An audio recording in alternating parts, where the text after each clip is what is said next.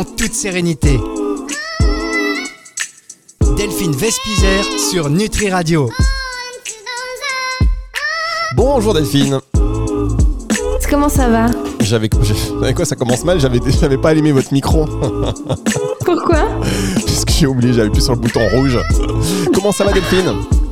Mais ça va très bien et vous? Bah écoutez, ça va, je suis ravi de vous retrouver comme euh, les auditeurs hein, chaque semaine. Delphine, en toute sérénité. Est-ce que vous avez passé une bonne semaine Écoutez, j'ai passé une très bonne semaine et je suis toujours ravie d'entendre ce petit jingle qui me fait particulièrement beaucoup de bien. Mais oui, ça voit bien. Moi aussi, ça me fait du bien. Je pense que les auditeurs euh, l'aiment beaucoup. Alors, comment on en est la période euh, vestimentaire? On est, vous êtes rentré dans l'automne, ça y est? Alors, euh, euh, là où je suis actuellement, donc je ne suis pas à Paris, je suis dans ma, dans ma province et il fait particulièrement beau, euh, très chaud, très ensoleillé. on a encore ça pour trois jours, donc j'adore. Et quand il ne fera plus beau, et eh ben, j'irai à Paris. Bon, là non plus, il ne fera plus beau ah non bah plus.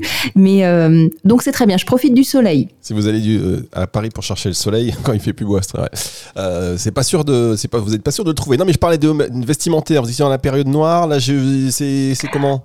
Oui, oui, je suis en train de reprendre un peu de couleur. Tout va bien. Bon, bah on prend des nouvelles, vous savez, c'est important. En plus, on sait que chaque phrase qu'on dit ici peut être reprise et déformée. Donc. Exactement. Alors, une émission un peu spéciale, enfin une émission un peu spéciale, oui, très spéciale même, car nous avons un invité qui s'appelle Michael Stora, qui est euh, psychologue et psychanalyste. Je dis spécial parce que c'est un expert dans son domaine et vous allez voir qu'on va parler, il est spécialiste du numérique notamment. Euh, il, va nous, il est là avec nous d'ailleurs, je vais l'accueillir tout de suite, ce sera beaucoup plus sympa. Bonjour Michael. Oui, bonjour. Alors, alors dites-nous, vous allez nous parler de l'amour, de la mort aussi, du deuil et le tout sous le prisme du numérique. Alors, qu'est-ce que ça veut dire tout ça?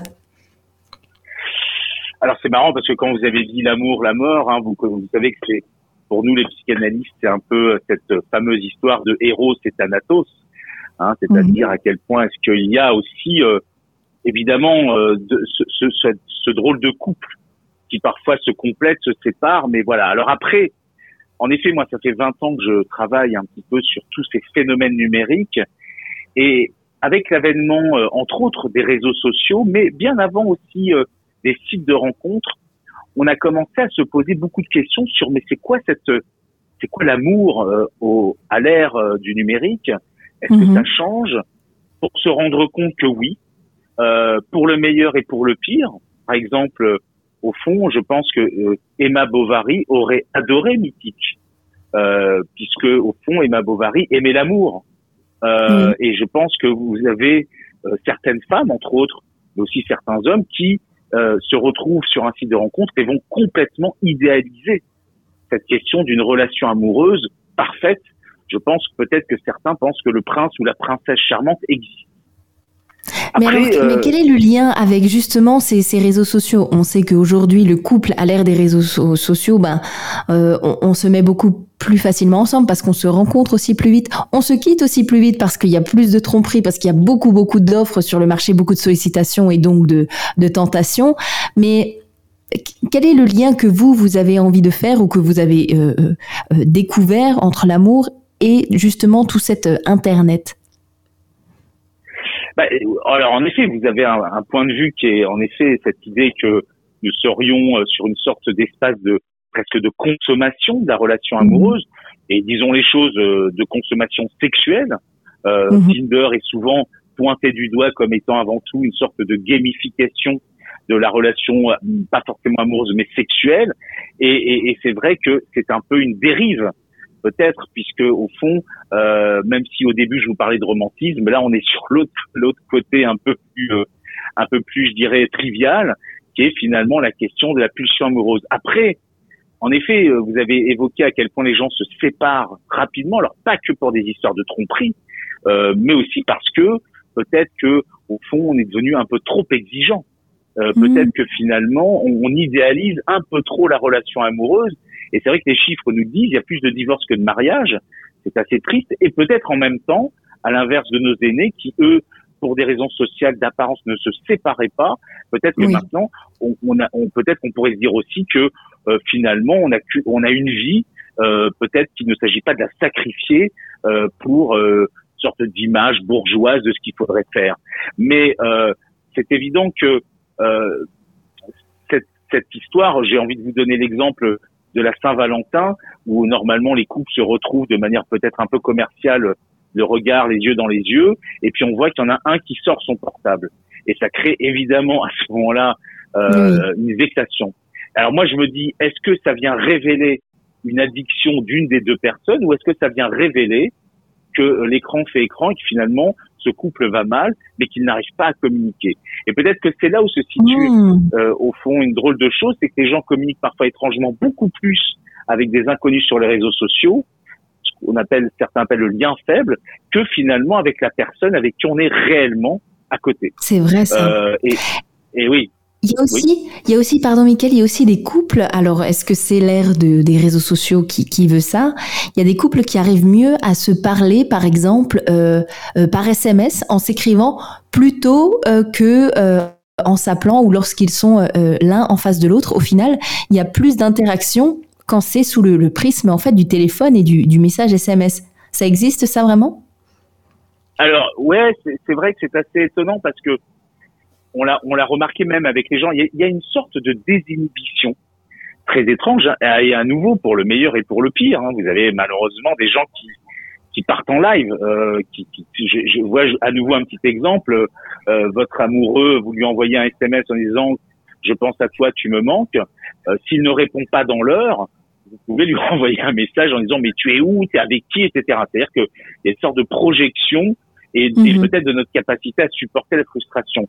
Mais néanmoins, oui, alors il y a cette sorte de désinhibition qui fait qu'on ose, comme si on était à l'abri du regard, pas que de l'autre, mais de certaines instances qu'on appelle entre autres nous en psychanalyse le surmoi, cette autorité qui nous dit ce que l'on doit penser. Et d'ailleurs, à nouveau, je vais être un peu trivial, mais souvent, on va s'autoriser peut-être même à avoir des paroles un peu plus légères, un peu plus euh, un avec une connotation sexuelle. En tout cas, ça, c'est des études qui ont été faites auprès des jeunes qui parfois, avant même d'avoir une relation euh, amoureuse, vont s'envoyer euh, euh, les fameux sextos. alors, c'est ça des, sex, des sextos, des nudes, et c'est toujours très intrigant parce qu'on se dit. Et alors une fois, un ado me disait, oui, mais comme ça, on s'apprivoise, vous voyez? Donc c'est mhm. un peu cette idée que euh, on prend le temps de se donner envie, d'allumer un peu le désir chez l'autre, et finalement après, dans la réalité, ben euh, là c'est toujours un peu plus compliqué puisque les études montrent que l'âge du premier rapport sexuel n'a pas bougé depuis 30 ans.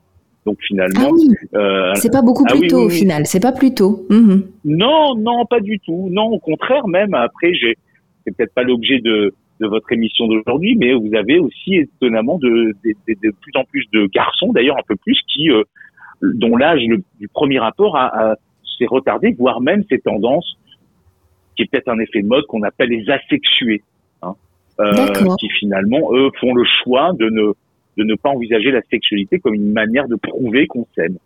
Alors c'est tout à fait euh, possible d'en parler dans l'émission puisque la semaine dernière on en parlait.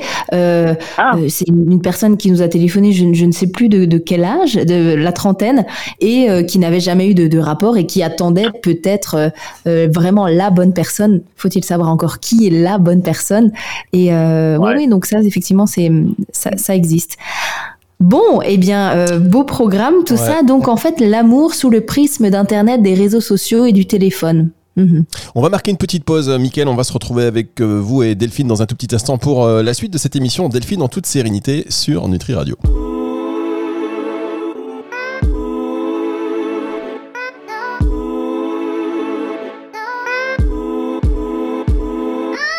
Delphine en toute sérénité. Delphine Vespizer sur Nutri Radio.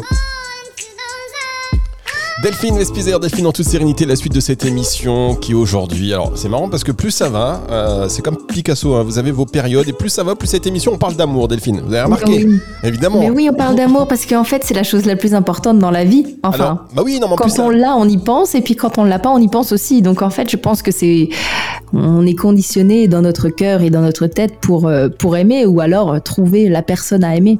Alors aujourd'hui, euh, et puis c'est bien, puis c'est de la nutrition, l'amour c'est la première des nourritures, enfin c'est une nourriture. Hein on est sur Nutri Radio, la nourriture d'un point de vue euh, holistique, bien évidemment. Nous sommes euh, toujours et nous avons la chance d'avoir aujourd'hui Michael Storaki et en plus, alors je voulais le dire tout à l'heure, je vais le répéter maintenant, mais Michael Storaki est psychologue, psychanalyste, expert du numérique, qui a fondé l'école des héros, hein, qui utilise le numérique pour, pour comme inclusion sociale également et, psychologique. Hein. Vous m'interrompez, Michael, si je dis n'importe quoi. Et alors, on parle aujourd'hui. Non, non, c'est bien. Vous avez dit, donc merci d'être avec nous. Vous avez dit en introduction euh, et dans la conversation qui a précédé avec Delphine, D'ailleurs, c'est vous, Daphine, qui avez lancé aussi le sujet sur euh, la mort, parce qu'on parle d'amour. Donc, l'amour, il y a aussi le deuil amoureux. Et euh, tout ça, c'est mhm. parti eh d'un article que vous avez euh, que vous avez écrit ou en tout cas dans lequel vous avez vous avez été interviewé dans le magazine Science et Avenir sur la mort, le deuil numérique et des gens qui continuaient à avoir des liens avec des personnes disparues via des avatars, etc., etc. Et vous faisiez aussi cette comparaison avec la rupture amoureuse en disant que bah, c'est un peu paradoxal parce que l'être aimé aujourd'hui, il est il peut toujours être en, lien avec la personne qui l'a quitté et qui donc euh, certaines personnes continuent à espionner le profil de leur ex qui ne va pas les aider. Oui, alors c'est vrai qu'on a parlé de l'amour, mais en effet, il y a parfois la question du deuil amoureux. Et on s'est rendu compte que là, euh, étrangement, euh, ce propre réseau social devient un enfer. C'est-à-dire que la personne avec qui vous, bah, vivez ce chagrin d'amour bah, existe toujours et il existe sur les réseaux sociaux et parfois on est encore en lien. Et, comme vous le savez, euh, et oui, c'est ça le problème. Et donc, ça, Parce que, oui, en fait, avant, quand on, quand on quittait quelqu'un, quand on voulait plus avoir de nouvelles, ben, voilà, on bloquait ou que sais-je, on n'avait plus les mêmes amis et donc, du coup, on ne voyait plus la personne. Mais aujourd'hui, il y a une omniprésence et on peut très bien continuer à avoir des nouvelles de cette personne pour euh, le meilleur ou pour le pire, d'ailleurs. Et donc, du coup, ça fait, ça, ça peut faire très mal. Complètement. Complètement, d'autant plus que euh, souvent dans les premières phases du deuil, euh, alors avant, euh, on, parfois on se retrouvait à déchirer les photos, à jeter les vêtements, toutes sortes de choses parce que ces objets-là venaient comme nous stabiliser pour nous rappeler euh, les, les, les, bonnes heures passées, les moments de bonheur, les moments d'amour. Et ça, c'est une première phase qui peut durer un peu. C'est une phrase, c'est peut-être une des phases les plus douloureuses dans le deuil amoureux.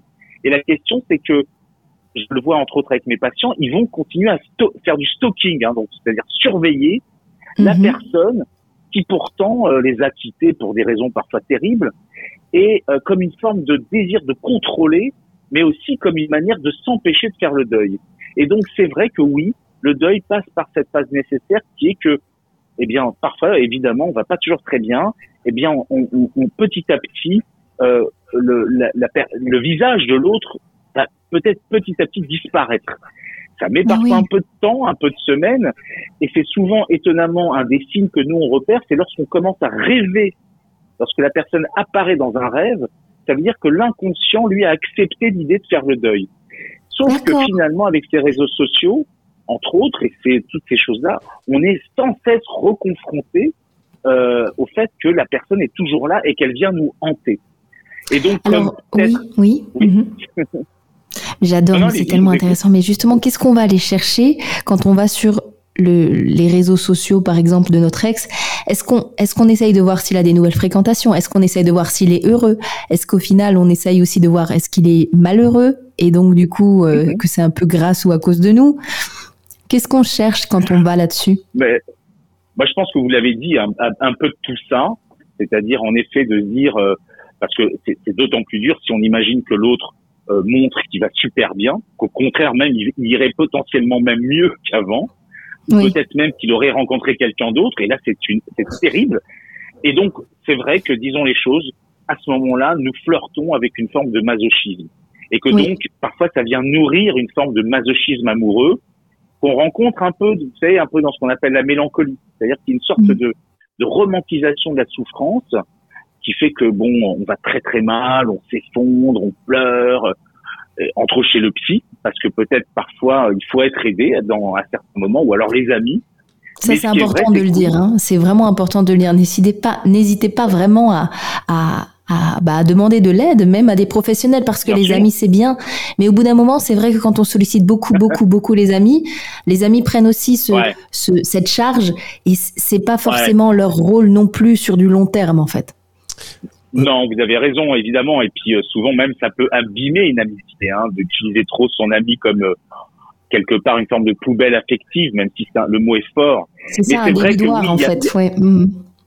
Oui, c'est ça. Donc, ce qui est vrai, c'est que euh, moi, j'avais réagi entre autres dans Science et Avenir parce que, au-delà de ce que je vous évoque, qui est un peu ce qui arrive à beaucoup de nos contemporains, il y a avec euh, l'avènement du métaverse, hein, donc ces fameux univers en 3D, euh, bon, assez impressionnants, le fait qu'une start-up a inventé un espace où il serait possible de refaire vivre non pas l'amoureux, mais le, la personne morte. Donc une sorte d'espace. Oui, oui, oui, c'est assez, c'est assez effrayant. Euh, là, on joue un peu avec. Euh, ah ouais, ouais.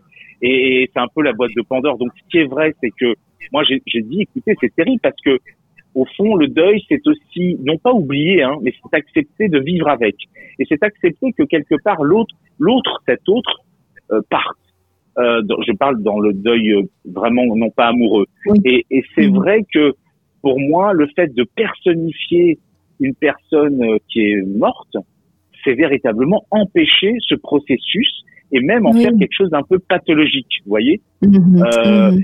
et, et, tout, et tout ça est venu parce que une, une jeune femme qui était une grande développeuse euh, avait perdu son amoureux, mais malheureusement il est décédé, et elle a inventé une sorte de d'algorithme chat, chatbot psy, une sorte de chatbot, qui lui envoyait des messages comme s'il était toujours vivant. Mais qui écrit alors ces messages? Bah, c'est elle qui finalement a pris tous les messages de son ex-amoureux.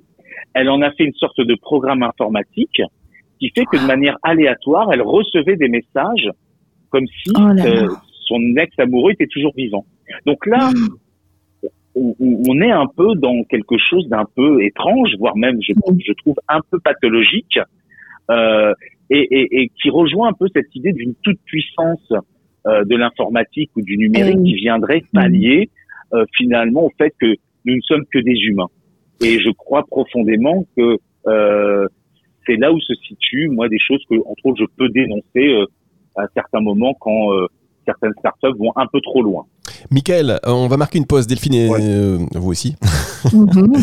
J'ai une question Allez, on se retrouve très vite alors, c'est super intéressant. Ben oui, voilà, et on se retrouve juste après ceci.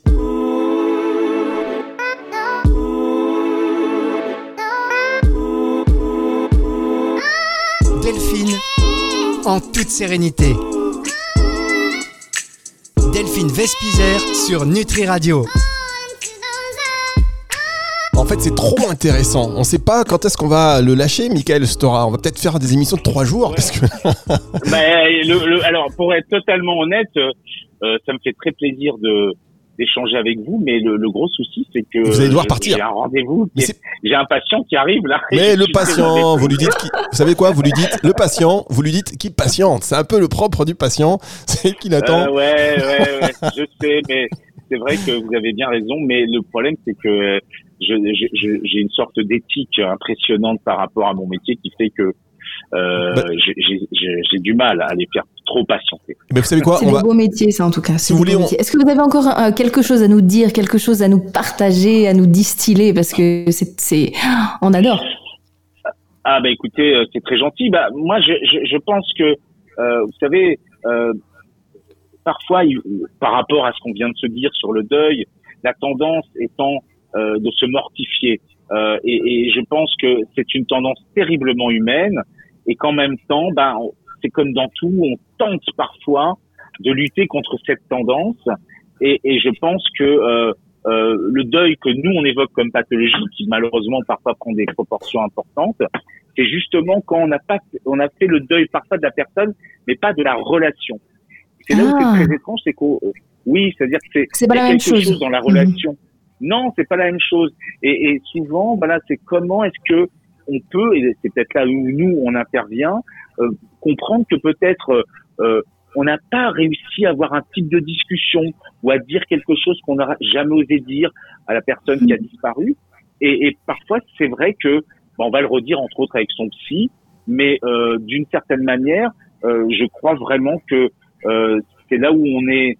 je dirais qu'au-delà du deuil amoureux du deuil, notre vie est faite quelque part de séparation. J'ai presque envie de vous dire que la première des séparations que nous avons tous vécues, c'est lorsque nous sommes sortis du ventre de notre mère. C'est vrai, c'est vrai. Eh oui, alors qu'on était quand même très très bien hein, dans, le, dans, le, ventre maternel. Mm. Euh, et, et, et, la vie est faite de, de, deuil, de passage, mais en même temps, alors c'est une c'est assez personnel, mais moi je, je suis quelqu'un qui aime la vie. Il faut toujours rester du côté de la vie parce que c'est là où finalement on, on, on, continue à imaginer euh, des choses, à rester naïf sur le monde, et je trouve que c'est important. Voilà. Et oui, et aussi se dire que toutes les fins euh, donnent lieu à des nouveaux débuts en fait, parce que généralement on dit après une début, après un début il y a une fin, mais après une fin et il y a un début et ça c'est très important. Et, généralement ce que je dis à mes copines lorsqu'elles sont en période de séparation, je leur dis mais ça veut dire que bientôt tu auras un nouveau chéri et donc du coup nouveau des papillons dans le ventre. Et ça c'est important aussi. Quand on est sur une fin, faut pas oublier qu'après le soleil revient et euh, la découverte un jour de quelqu'un d'autre, c'est vraiment une, une très très belle période aussi.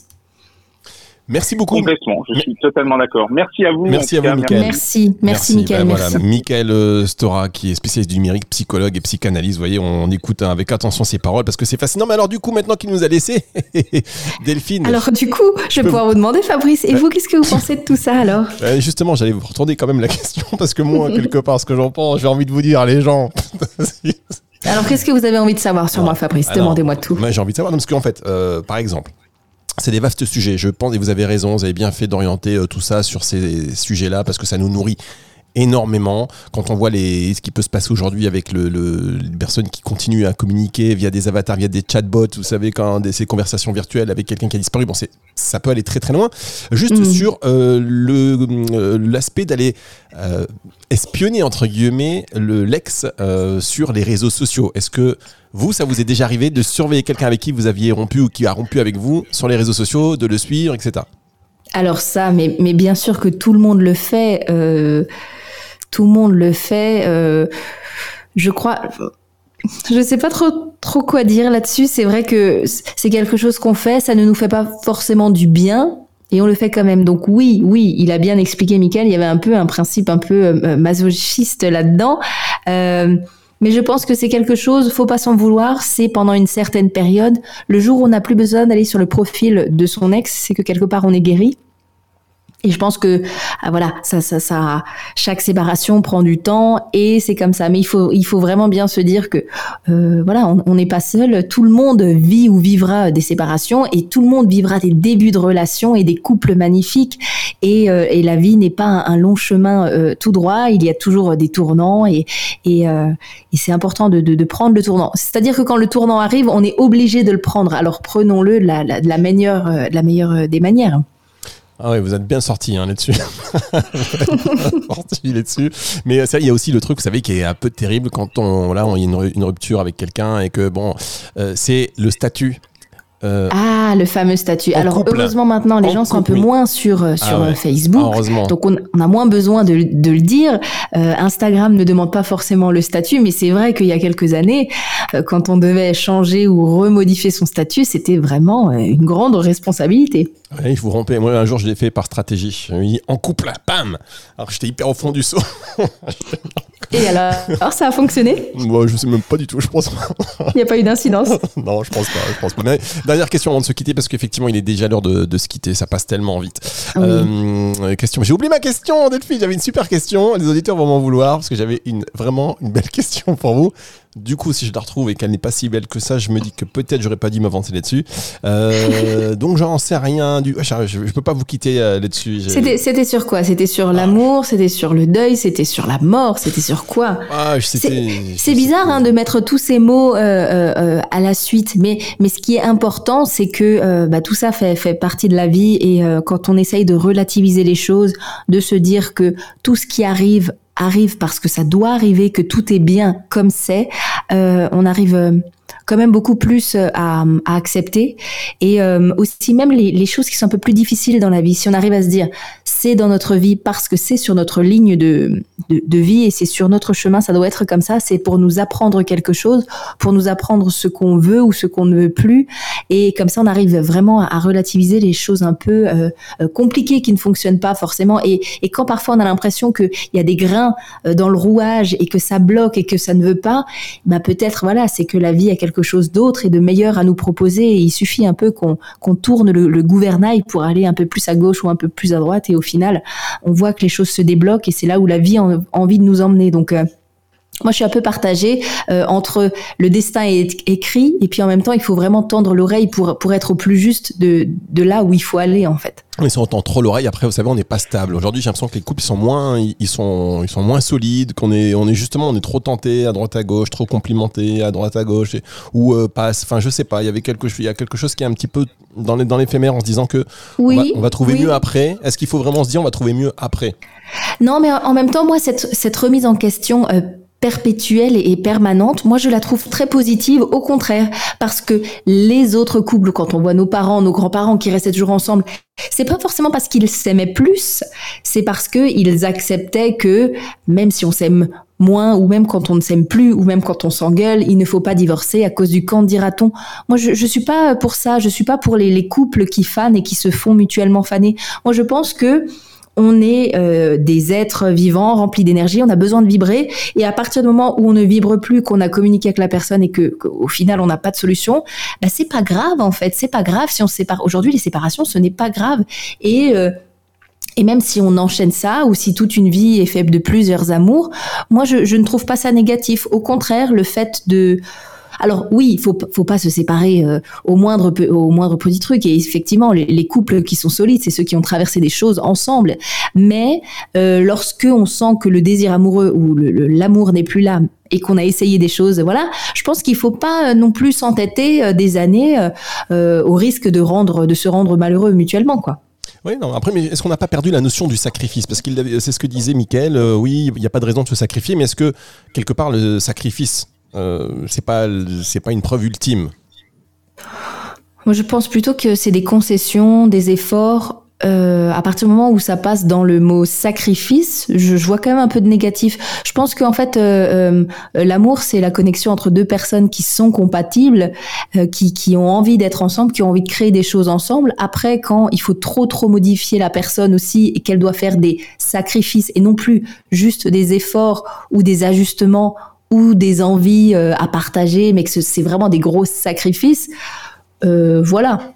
Je, moi, moi, je pense que l'amour est vraiment fait de, euh, voilà, pour le plaisir des deux. Il faut non, il faut pas que que, que ce statut-là soit non plus trop un, carcan. Sinon, on, se perd et puis on s'abîme, je pense. Vous avez, vous avez raison, Delphine. Dernière question. J'ai pas retrouvé ma question, hein, mais du coup, quand ah vous savez, non, mais quand on bloque, est-ce que quand, est-ce que quand c'est fini avec quelqu'un, vous bloquez tout? Genre sur les Ah non, pas du tout. Alors moi, je suis de, de la team. je ne sais pas si vous faites partie de la même euh, team que moi. Moi, je veux conserver toutes les, je veux conserver tous mes ex. Euh, ah, c'est j'ai retrouvé ma question. j'ai retrouvé ma question. C'était ça votre question? Je savais que c'était ça votre question. C'était quoi alors votre question? C'est un, un, un, lien. Est-ce que par exemple, euh, alors là, vous êtes vous, vous êtes de la team qui ne bloquez pas. Ok, il y en a qui sont de la ah team je bloque parce que je veux plus rien savoir, donc pas de notification, ah etc. Mais du coup, vous êtes avec quelqu'un, euh, il voit vos amis et il sait qu'il y a quelques ex. Il dit, ah mais c'est quoi tous ces ex, machin? Est-ce que ça c'est pas source de dispute? Et deuxièmement, est-ce que euh, votre petit ami, il a accès à votre portable, genre avec le code et tout, de, tous les réseaux? Alors euh, oui oui oui oui oui oui. Moi mon, mon téléphone est très très ouvert. Il y, a, pas de il y, a pas de souci et euh, effectivement, cette fameuse soirée où il y a tous mes ex et tout, c'est quelque chose de tout à fait possible. Et ça m'arrive, ça m'arrive euh, très régulièrement, étant donné que tous mes ex sont vraiment des amis, notamment mon premier amour qui est mon meilleur ami. Donc euh, donc ouais ouais, il m'est arrivé d'aller manger avec mon copain et euh, mon ex qui est mon meilleur ami. On, a fait des soirées à trois, mais plein plein de fois, des, des, des restos, des, il, il, vient manger à la maison, euh, des choses comme ça. Donc moi, j'ai un peu ce, principe. J'ai parlé euh, cet après-midi avec un ami. Il m'a dit tu as un peu le principe de la collectionneuse. Enfin, tu, veux collectionner. J'ai dit c'est pas ça. Mais moi, toutes les personnes que j'ai aimées, j'ai envie de les mettre comme ça dans une petite boîte et puis de les mettre comme ça dans, au niveau de mon cœur en fait. Et je veux les garder tout le temps auprès de moi parce que les personnes qui ont compté, elles ont leur place dans mon cœur en fait. Euh, et c'est pas une personne qui chasse une autre en fait. C'est il y a de la place pour toutes les personnes que j'ai aimées. C'est pour ça que je trouve ça très dur quand les gens qui se sont aimés décident de ne plus avoir de relations amoureuses euh, mais on a quand même aimé la personne en tant que personne, donc on a envie de la garder dans notre vie. Alors comment peut-on l'insulter? Comment peut-on la bloquer? Comment peut-on ne plus avoir envie d'avoir de nouvelles de la personne? C'est ça qui est incroyable. Donc voilà, moi je suis vraiment de la team qui garde contact, qui veut garder contact. Donc à chaque fois les garçons, leur fierté dit, bah voilà, moi tu ne me garderas pas en ami, ça marchera pas avec moi. Et au final ça marche avec tous. Et donc c'est je suis très très très très fière de moi euh, à ce niveau-là. Ah bah non mais voilà, comme quoi ma question était peut-être pas intéressante, mais votre réponse, par contre, euh, elle, elle l'est. votre réponse, elle l'est. C'est intéressant, mais non, mais c'est très intéressant euh, parce que ça force aussi. il y a des rapports avec la jalousie, avec l'appartenance, et puis surtout, ça veut dire que vous arrivez à ne pas vous, vous enfin à vous détester avec vos ex. Et souvent, on a besoin pour arrêter d'aimer, bah, de détester parce que la, détestation, c'est un moteur hein, pour nous aider parfois à s'en sortir. Oui, oui, oui, oui. Après, euh, bien sûr, euh, tout dépend de qui euh, quitte, qui part. Forcément, c'est plus facile de partir que de que, de se faire abandonner, en fait. Bien sûr. Donc, ça veut dire que vous là, c'est un vaste sujet. Vous dites ça, vous n'êtes jamais fait quitter.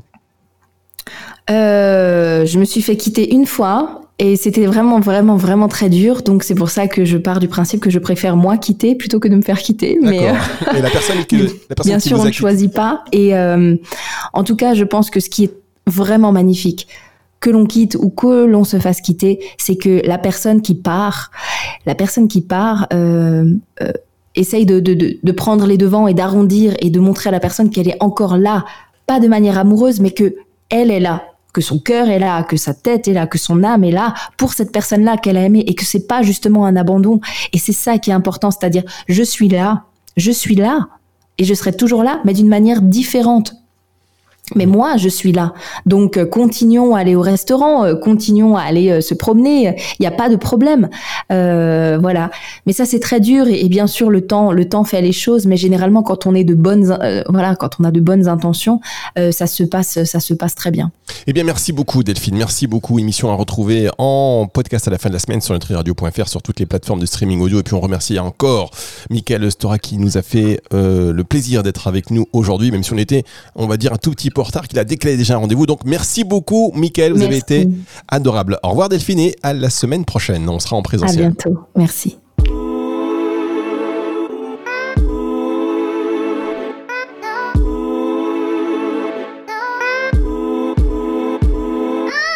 Delphine, en toute sérénité. Delphine Vespizer sur Nutri Radio.